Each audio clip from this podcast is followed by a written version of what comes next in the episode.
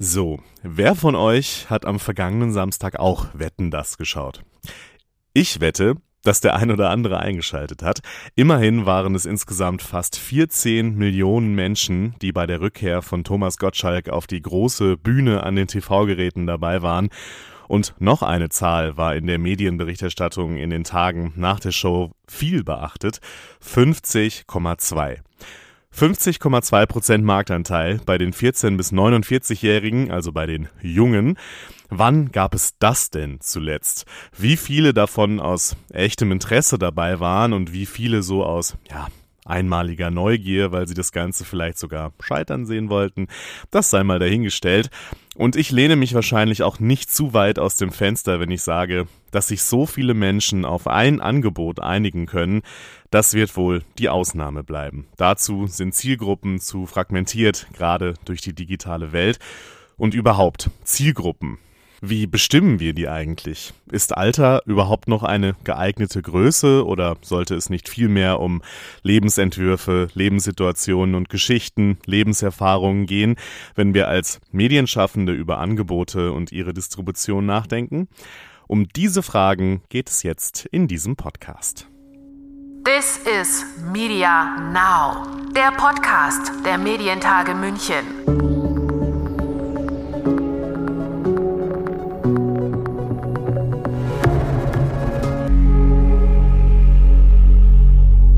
Mein Name ist Lukas Schöne und als ich vergangenen Samstag Wetten das eingeschaltet habe, war mir schon klar, dass ich da bei weitem nicht der Einzige bin. Man musste ja nur mal Twitter aufmachen, da wurde unglaublich viel geschrieben und live mitkommentiert während der Show. Aber ich musste auch an ein Panel der Medientage München denken, als ich da so auf der Couch saß und mir das erste Mal seit einer, ja, gefühlten Ewigkeit eine Samstagabendshow im linearen TV angeschaut habe. Wir haben bei den Medientagen in einem Panel nämlich die Frage gestellt, welche Medien die Millennials und die Gen Z auch in Zukunft überzeugen werden. Da reicht es natürlich nicht, mit ein paar alten Klassikern wie Wetten das oder jetzt auch bei Pro7 TV Total Nostalgie hervorzurufen. Aber auch die sogenannten Millennial Medien, also junge Angebote wie Bento, Z oder Jetzt haben es nicht leicht, wurden teilweise sogar eingestampft oder wieder in das Gesamtangebot der jeweiligen Verlage zurückintegriert. Also alles gescheitert, die Jungen interessiert es nicht. Das würde die LMU-Kommunikationswissenschaftlerin Claudia Riesmeier so nicht stehen lassen. Ich würde das düstere Bild, das Sie vielleicht gerade gezeichnet haben, gar nicht so mittragen wollen. Denn zum einen wissen wir aus ganz vielen Studien, dass Jugendliche, Heranwachsende interessiert sind, sich informieren wollen. Die Corona-Pandemie in den letzten anderthalb Jahren hat das ähm, massiv unter Beweis gestellt, dass es da ein großes Informationsbedürfnis gibt, auch bei Heranwachsenden und dass das äh, durchaus auch mit traditionellen Medienangeboten befriedigt befriedigt werden kann. Die Frage, genau die gerade aufkam, ist, wo finde ich das? Also wo spiele ich das aus? Welchen Kanal nutze ich dafür, um mein Angebot an meine Zielgruppe heranzutragen? Deswegen die Flexibilität und auch der, die Frage des Kanals sind ganz zentrale Punkte, die über Erfolg oder Misserfolg meiner Meinung nach entscheiden. Ähm, aber nicht nur die Corona-Pandemie, sondern auch, ähm, Sie haben gerade gesagt, Umweltbewegungen, ähm, Fridays for Future, Black Lives Matter, das sind alles Be äh, Bewegungen, die zeigen, dass Jugendliche interessiert sind, dass sie sich informieren wollen, dass sie nicht nur diejenigen sind, die die ganze Zeit ähm, Computer- oder ähm, Handyspiele spielen, sondern die sehr wohl gezielt sich im Internet auch bewegen aber sie müssen halt vielleicht an den Stellen, an denen sie sich bewegen, mit Informationen in äh, Kontakt kommen, mit unterhaltenen Angeboten in Kontakt kommen. Und dass das funktioniert, gibt ja sehr wohl sehr gut funktionierende Angebote. Also ich ähm, erwähne jetzt nur mal Funk. Die sind heute ja nicht mit auf dem Podium dabei, aber Funk ist ja eine Marke, die inzwischen sehr gut und sehr etabliert auch auf dem Markt besteht. Das Interesse an den Inhalten, das ist also da. Es ist die Frage nach dem Kanal und wie bereite ich die Inhalte für diesen Kanal dann auch entsprechend auf. Während Bento vom Spiegel eingestampft wurde und Z als Ressort sozusagen wieder bei Zeit Online eingegliedert, läuft jetzt.de von der Süddeutschen Zeitung weiter. Lara Tiede ist dort Redaktionsleiterin und hat bei den Medientagen die Gemengelage aus ihrer Sicht mal eingeordnet. Also bei uns, das war im ersten Moment natürlich erstmal eine Schockreaktion, erstmal aus äh, Mitgefühl, äh, wenn so eine Redaktion eingestampft wird. Äh, zum Zweiten natürlich erstmal Verunsicherung. Was heißt das für uns? Ähm, zum, neben der Verunsicherung aber auch natürlich gleich die Idee, im Grunde ist es weniger Konkurrenz. Ähm, also im Grunde hat uns das eigentlich Chancen äh, aufgemacht und wir sind im Moment so, wie wir jetzt arbeiten, würde ich sagen, eigentlich die einzigen. So, und vorher waren Z und Bento uns schon sehr, sehr ähnlich. Wir sind dann erstmal losgegangen und haben uns auch mal überlegt, wer sind wir eigentlich und was wollen wir eigentlich und für wen machen wir das Ganze eigentlich. Ähm, wir haben auch sehr schnell uns dann so in hausintern, sage ich jetzt mal, äh, nochmal versichert, dass es uns weiterhin geben wird. Uns wird es weiterhin geben was eine beruhigende Aussichtslage ist. Also wir sind von dieser Krise nicht gefressen worden. Ähm, wir sind aber schon in der Situation, und das waren wir aber als Jetzt-Redaktion immer, dass wir immer und immer wieder gucken, ist das gerade noch das, was es braucht, was wir machen. Also jetzt hat schon, also der letzte richtige Relaunch war 2016 von jetzt und äh, da wurde schon sehr, sehr viel verändert. Da ging es dann tatsächlich auch mehr so in Richtung ähm, kleine Netzteilnachrichten für Reichweite und so. Und im Moment sind wir schon eher auf der Richtung, dass wir uns wieder so zu unseren Roots quasi zurückbewegen und wieder uns mehr auf das Magazinige konzentrieren was wir meiner Meinung nach auch am besten können. Also Formate entwickeln, die wunderbar funktionieren. Ich gebe mal Stichwort WhatsApp-Kolumne. Die funktioniert seit Jahren äh, fantastisch. Job-Kolumne. Wir hatten äh, früher Jungs-Mädchen-Fragen, heute Querfragen. Das sind so Formate, die uns eine sehr hohe Loyalität bei den äh, Leuten eigentlich so zuspielt. Und das ist das, was wir ausbauen, was wir stärker machen. Und äh, dafür lassen wir die aktuellen kleinen Teilchen weg, auch wenn es Reichweite kostet. Aber das ist einfach nicht unser, unser Ding, worauf wir uns konzentrieren wollen. Durchaus ein Fingerzeig. Anstatt auf Reichweite, auf Masse, setzt jetzt also auf die Stärke der Communities und die Fangemeinden, die einzelne Angebote haben. Und generell sind Nischenangebote für Teilzielgruppen in den jungen Gesellschaftsteilen voll im Trend. Das beobachtet auch Lina Timm, die Co-Geschäftsführerin der Medien.Bayern GmbH ist und dort unter anderem zuständig für das Media Lab Bayern. Das ist tatsächlich ein wahnsinnig großer Trend gerade, den wir auch mit dem Media Lab sehen. Und wir kriegen ja manchmal auch ähm, darüber, wer sich so mit welchen Formaten und Ideen und Startups bei uns bewirbt, ganz viel mit. So, wo geht denn die Branche hin? Vielleicht auch ein bisschen früher als andere, wo man schon so ein paar Signale sieht. Und da sind über die letzten Jahre sehr, sehr viel mehr Content-Angebote geworden, die genau wie du sagst halt wahnsinnig nischig sind. Also eben das ähm, digitale Magazin für deutsche schwarze Frauen oder Kopftuchmädchen haben wir gerade bei uns für muslimische Frauen ähm, oder Nalan Media im aktuellen Batch, die ähm, deutschen und türkischen Content machen. Also wo man jetzt wirklich so als Breitenmedium sagen würde, das ist wirklich sehr sehr nischig, ähm, aber das kommt halt auch aus der Richtung raus dass auch Medien, und das ist, finde ich, ein sehr guter Trend, halt immer stärker auch NutzerInnen orientiert sind. Und ähm, was wir auch zum Beispiel schon mal in vielen ähm, Interviews herausgefunden haben, ist dieses Ressortdenken, was wir im Journalismus immer noch haben. Also die Wirtschaft oder die Politik. Überraschenderweise interessiert das gar nicht alle Menschen da draußen und die gleichen Themen interessieren nicht alle Menschen. Ähm, und selbst Wirtschaft, auch mich interessiert nicht Wirtschaft an sich, sondern vielleicht ähm, wie geht eigentlich die Batterietechnologie im Silicon Valley voran? Ähm, und was wird da an Forschung oder was passiert da an Forschung? Ähm, und da bewegt sich eben genau der Trend hin, dann zu sagen, wir gehen sehr, sehr nischig rein in die Themen und das funktioniert dann auch sehr gut und gerade im Content, weil damit habe ich dann zwar nicht mehr die Riesenzielgruppe, ähm, aber die, die ich habe, die ist umso committeter und ähm, freut sich total darüber, dass es dieses Medium gibt. Und da sind wir bei einem Thema, das einfach sehr entscheidend ist für die Branche. Wie definieren wir in Zukunft unsere Zielgruppen? Welche Parameter ziehen wir dafür heran? Um diese Fragen ging es dann auch nochmal explizit bei einem anderen Panel der Medientage. Mindset versus Demografie. Was bestimmt die Zielgruppen von morgen? Eine Antwort darauf, wer die Zielgruppen von morgen sind und wie man herausfinden kann, was sie prägt oder bewegt, lieferte Vanessa Beule. Sie ist Innovation Managerin beim WDR Innovation Hub. Wir beim WDR Innovation Hub haben uns gefragt, wie sieht wohl unsere Zielgruppe von morgen aus, die Generation Alpha. Und dazu mussten wir erstmal verstehen, wer ist denn überhaupt die Generation Alpha? Und zur Generation Alpha gehören alle Menschen, die zwischen 2010 und 2025 zur Welt kommen. Das heißt, viele sind schon geboren, aber viele weitere folgen auch noch. Das Besondere dieser Generation ist, dass es die erste Generation ist, die komplett im 21. Jahrhundert aufwächst. Das heißt, Dinge wie Tablets, Bildschirme, Smartphones, Personalisierungs- oder auch Sprachassistenten sind für die Generation Alpha komplett normal. Die wachsen größtenteils in Wohnräumen auf, wo es das gibt. Unsere Recherche hat ergeben, die Generation Alpha ist sozial, divers, digital, visuell und auditiv. Nun sind die Generation Alpha ja heute noch Kinder und uns interessierte, wie können wir die Generation Alpha im jungen Erwachsenenalter prognostizieren. Und um das zu schaffen, haben wir sogenannte Zukunftspersonas entwickelt. Und wie sind wir dabei vorgegangen? Wir haben die klassische Persona-Entwicklung, die man auch aus der Formatentwicklung kennt, gepaart mit der Trendforschung. Bei der Persona-Entwicklung sind wir so vorgegangen, dass wir diese auf Basis der Sinus-Jugendstudie gemacht haben, um verschiedene Milieus abbilden zu können. Und dann zählen zur Persona-Entwicklung sowohl die Demografie als auch das Mindset. Also sowohl Alter, Lebenssituation, Arbeit ist dabei relevant, als auch welche Sorgen hat so ein eine Persona. Ähm, aus der Trendforschung hingegen kommen dann äh, Signale aus dem Hier und Jetzt, die auf die Zukunft hinweisen.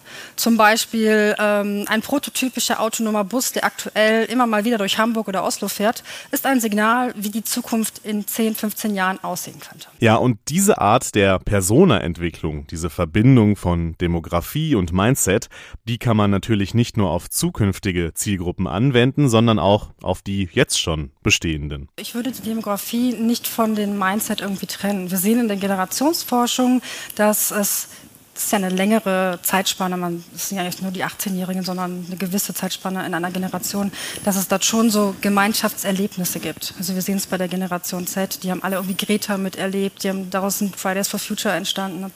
Heißt ja nicht, dass kein Millennial mehr auf eine Fridays for Future Demo gegangen ist. Also es gibt immer Synergien auch über demografische Zahlen und Fakten hinaus, aber man darf das Mindset eigentlich nie ähm, irgendwie nicht berücksichtigen. Weil es gibt ja auch innerhalb einer Generation oder einer Altersspanne auch immer noch verschiedene Menschen. Das haben wir auch versucht mit den drei Personas abzuzeigen, äh, zu zeigen, dass die aus verschiedenen Milieus kommen, verschiedene Lebensumstände haben, verschiedene Werte auch haben. Weil es heißt nicht, jede 25-jährige Person ist, hat dasselbe Mindset. Das muss man schon mit berücksichtigen. Ja. Mhm. Ja, wichtiger Punkt, der so offensichtlich klingt, aber dann doch gefühlt manchmal etwas untergeht, wenn so Schlagworte wie eben Gen Z oder Millennials fallen dass es da auch teilweise einfach erhebliche Unterschiede gibt. Und auch nicht alle, die man der Gen Z zurechnet, zum Beispiel zu Fridays for Future gehen oder nicht jeder da eher politisch links steht, sondern es natürlich auch junge Menschen mit ja, konservativen Einstellungen gibt. Ein besonders auffälliges und gutes Beispiel dafür, dass es eben nicht die Millennials, die Gen Z und auch nicht die älteren Menschen gibt, ist Günther Krabbenhöft. Er wurde als angeblich ältester Hipster Berlins bekannt und hat in den sozialen Medien eine große Fangemeinde. Ich habe eigentlich immer in jedem Moment meines Lebens gedacht, äh, irgendwie und das, was ich auch getan habe, das zu hinterfragen. Und ich wollte einfach irgendwie immer jeden Tag irgendwie leben. Ich wollte immer dran teilhaben, was die Menschen jetzt und hier und heute bewegt. Und das waren nicht immer unbedingt die Dinge, die meine Altersgruppe äh, bewegte, weil das weiß ich ja, dass ich alt bin und äh, wohin das geht. Aber um zu leben und im Hier und Jetzt dabei zu sein, dann muss ich mich irgendwie auch mit den Menschen irgendwie also zeigen und mit denen sprechen, die genau hier äh, jetzt leben und auch noch eine Zukunft haben oder so. Die habe ich natürlich auch, die ist nur kürzer.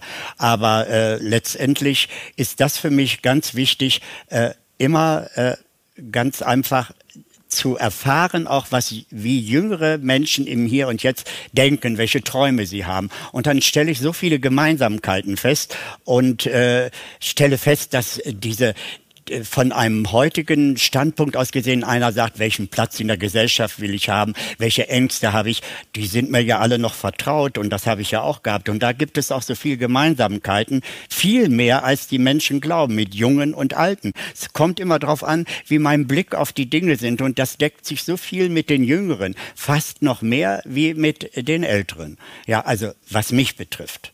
Ja, das ist die positive Auswirkung, die dieses digitale Zusammenfinden von Menschen mit ähnlichen Ansichten und Interessen über Altersgrenzen und geografische Grenzen hinweg hat. Aber natürlich besteht auch die Gefahr, dass in diesen Echokammern Ungutes entsteht oder sich da halt verstärkt. Wir kennen das alle. Stichwörter Fake News, Hass und Hetze. Tobias Schiewek ist CEO bei We Are Era, einem der größten Influencer-Netzwerke Europas. Er hat bei den Medientagen eingeordnet, was diese Entwicklung, die wir da gerade nachgezeichnet haben, bedeutet. Ich bin davon überzeugt, dass es noch mehr fragmentiert. Wenn ich vor 30 Jahren 14 war und Gartenzwerge gesammelt habe, war ich im Schulhof ein Nerd. Fertig. Jetzt im Internet finde ich 200.000 Gartenzwergsammler, egal wie alt die sind, egal wo die wohnen. Und ich kann mich mit denen austauschen. Und natürlich machen das die Leute. Und ich komme in diese Echokammer rein. Das kann man gar nicht anders beschreiben. Wir haben gerade auch über Algorithmen gesprochen, dem müssen wir uns stellen. Und soziale Medien sind genau dafür gemacht. Warum teilen Leute Inhalt? In allererster Linie, um was über sich selber zu sagen. Ja, genau. ja? Ich stehe zu diesem Lebensmodell, schau an, wer ich bin das verstärkt das ja noch. Das kann man jetzt nennen, Dystopie und Utopie, aber das passiert. Und das erklärt alles. Das erklärt globale Bewegungen wie Trump und Brexit und, äh, und Boris Johnson und alles drumherum. Das erklärt auch Fridays for Future und Black Lives Matter und so weiter. Und das erklärt aber auch Squid Games. Also wir werden damit hantieren müssen. Dann ist die, die Plattform ist nur Vehikel. Und da muss man das nicht verkopfen. Ich hatte halt früher drei Sender und habe es nicht gesehen. Jetzt habe ich x Plattformen und nächstes Jahr habe ich vielleicht x plus Y-Plattform, aber die Leute sind immer noch dieselben seit der Steinzeit. Ja, seit der Steinzeit hat es sich dann vielleicht auch so ein bisschen weiterentwickelt, auch wenn es sicher Momente geben mag, in denen man daran auch ein bisschen zweifelt, aber lassen wir das mal dahingestellt. Wie sich das Mediennutzungsverhalten, nicht seit der Steinzeit, aber von den jungen Menschen in den vergangenen Jahren insgesamt so entwickelt hat, wie es sich heute darstellt und welche Schlüsse man daraus ziehen kann, das hat das Projekt Use the News untersucht, das das Leibniz-Institut für Medienforschung in Kooperation mit der DPA und dem Hamburger Senat durchgeführt hat. Und auch da kam heraus, was wir vorhin schon hatten und was sich wie ein roter Faden durch die Diskussionen zu diesem Thema gezogen hat bei den Medientagen. Es gibt nicht die jungen Leute oder die junge Generation. Vielmehr orientieren und informieren sich junge Menschen heutzutage ganz unterschiedlich. Und dabei spielt auch der Journalismus eine ganz unterschiedliche Rolle. Die von uns in der Studie identifizierten Typen der Nachrichtenorientierung spiegeln diese Heterogenität innerhalb der jungen Altersgruppe wider. Das heißt, wir sehen, es gibt beispielsweise auf der einen Seite den Typ der journalistisch informationsorientierten. Das sind Personen, die ein hohes Interesse daran haben, sich zu informieren, die es auch als wichtig empfinden, gut informiert zu sein und dafür überwiegend journalistische Quellen nutzen, die auch als relevant für die eigene Meinungsbildung erachtet werden. Diese Personen sind dementsprechend auch gut informiert und schätzen sich selbst als gut informiert ein. Dann gibt es junge Leute, die dem Typ der nicht journalistisch informationsorientierten entsprechen. Sie haben ebenfalls ein hohes Interesse an Nachrichten und nutzen journalistische Quellen aber eher nicht. An ihnen, für sie stehen ähm, an erster Stelle nicht journalistische Quellen, wie beispielsweise Influencer, einzelne Politikerinnen oder auch Freunde und Bekannte. Und diese Personen werden auch als sehr wichtig für die eigene Meinungsbildung erachtet. Ja, eine Kombination der ersten beiden Typen ist quasi im dritten Typ der umfassend informationsorientierten zu erkennen. Diese Personen haben auch ein hohes Interesse daran, sich zu informieren und es ist extrem wichtig für sie, gut informiert zu sein. Und sie nutzen dafür beides, sowohl den klassischen Journalismus als auch nicht journalistische Quellen. Sie ziehen sozusagen alles zur Information heran, was sie finden können und sind dementsprechend auch gut informiert. Und zuletzt gibt es den Typ der gering informationsorientierten. Das heißt, ähm, für diese Personen spielt Journalismus gar keine Rolle und sie sind auch generell nicht stark an Nachrichten interessiert und es ist auch nicht besonders wichtig für sie, gut informiert zu sein. Das war Leonie Wunderlich. Junior Researcher am Leibniz-Institut. Generell hat die Studie außerdem herausgefunden, dass Journalismus zwar wichtig ist für die junge Generation, aber ihnen oft der Bezug zu ihrem Alltag fehlt und dass Influencer und auch das persönliche Umfeld durchaus als Konkurrenz zu klassischen journalistischen Angeboten im Netz in Erscheinung treten. Was bedeutet das aber jetzt alles konkret für den Journalismus? Darum, um diese Schlüsse, kümmert sich ein eigens eingerichtetes Lab in dem Projekt Use the News mit den verschiedensten Akteuren aus dem Journalismus, von öffentlich-rechtlich über Privat, Verbände und so weiter. Mitinitiator Meinolf Ellers, CDO bei der dpa, erklärt den Ansatz, nämlich konkret mit den jungen Leuten zusammenzuarbeiten. Das Erste, worauf wir uns eigentlich verpflichtet haben in dieser, in dieser ganzen Truppe ist, ähm, wir dürfen nicht über die Gen Z und die Millennials reden, sondern wir müssen mit ihnen reden. Und wir müssen nicht nur mit ihnen reden und in den Dialog kommen, ähm, sondern wir wollen auch im nächsten Schritt zu etwas kommen, sorry, wenn da immer ein paar Anglizismen dabei sind, äh, was international Co-Creation heißt.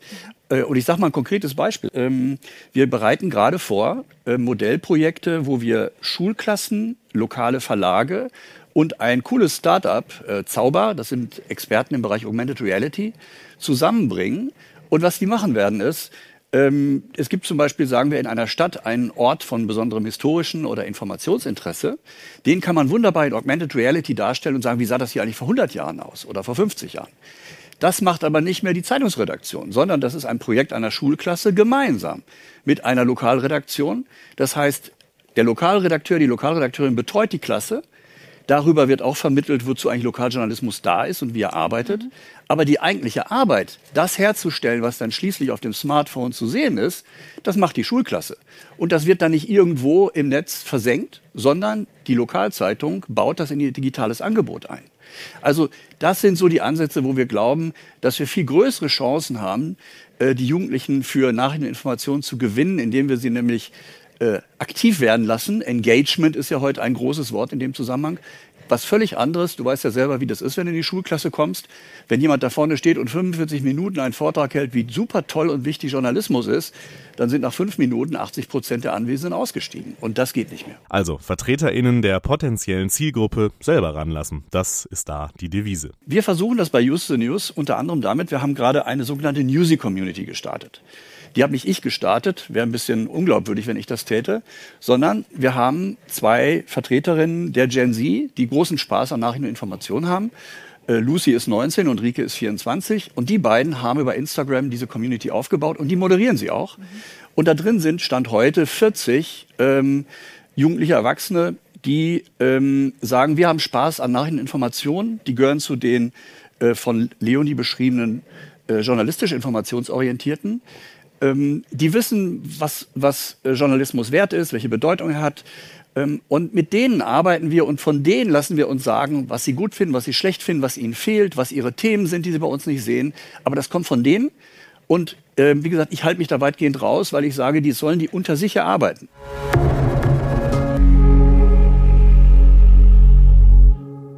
Das ist die eine Frage, die sich im digitalen Raum auf den Social-Media-Kanälen stellt. Wie nehmen wir die User mit? Wie schaffen wir zielgruppengerechte Angebote? Wie finden wir überhaupt heraus, was für unsere Zielgruppen wichtig ist? Das ist die Aufgabe von Medienschaffenden, von JournalistInnen und darauf gute Antworten zu finden, ist entscheidend für die Branche, aber am Ende auch für die Demokratie und am Ende ist es auch die Frage, wie halten wir dagegen, gegen die große Macht der Plattformen? Und um das tun zu können, müssen wir verstehen, wie die Plattformen funktionieren und was sie mit ihren UserInnen machen. Und genau darum geht es in dem Buch Du gehörst uns. Ihr merkt, wir kommen zum Buchtipp von Professor Dr. Christian Montag, der bei den Medientagen bei unseren Book Talks zu Gast war. Was mir ein Anliegen ist mit diesem Buch, und ich glaube, das ist neu, ich habe versucht, die unterschiedlichen Problembereiche, die es gibt, nicht, nicht nur eins als Bestandaufnahme zu beleuchten, sondern zu überlegen, auf welches Problem sind sie eigentlich zurückzuführen. Was wir beobachten im Kontext der Social-Media-Nutzung, es wird einmal das Thema, ich mache es jetzt sehr einfach, auch wenn es eine große akademische Debatte darüber gibt, Online-Sucht wird als Thema hier sehr, sehr stark diskutiert zumindest, also ob diese Plattformen nicht auch süchtig machen sind. Dann das zweite Thema ist natürlich, inwieweit diese Plattformen nicht auch ähm, demokratiegefährdend sind über die Fake News, die zum Beispiel äh, natürlich eine große Reichweite bekommen. Und das letzte große Thema, was anscheinend viele nicht mehr irgendwie umtreibt, uns aber umtreiben muss, ist der Verlust unserer Privatsphäre. Diese drei Themen lassen sich zusammenführen über eine Ursache meines Erachtens, das Datengeschäftsmodell. Man sieht, es geht um die großen Fragen in seinem Buch. Sehr spannend und informativ und es macht auch ein bisschen nachdenklich.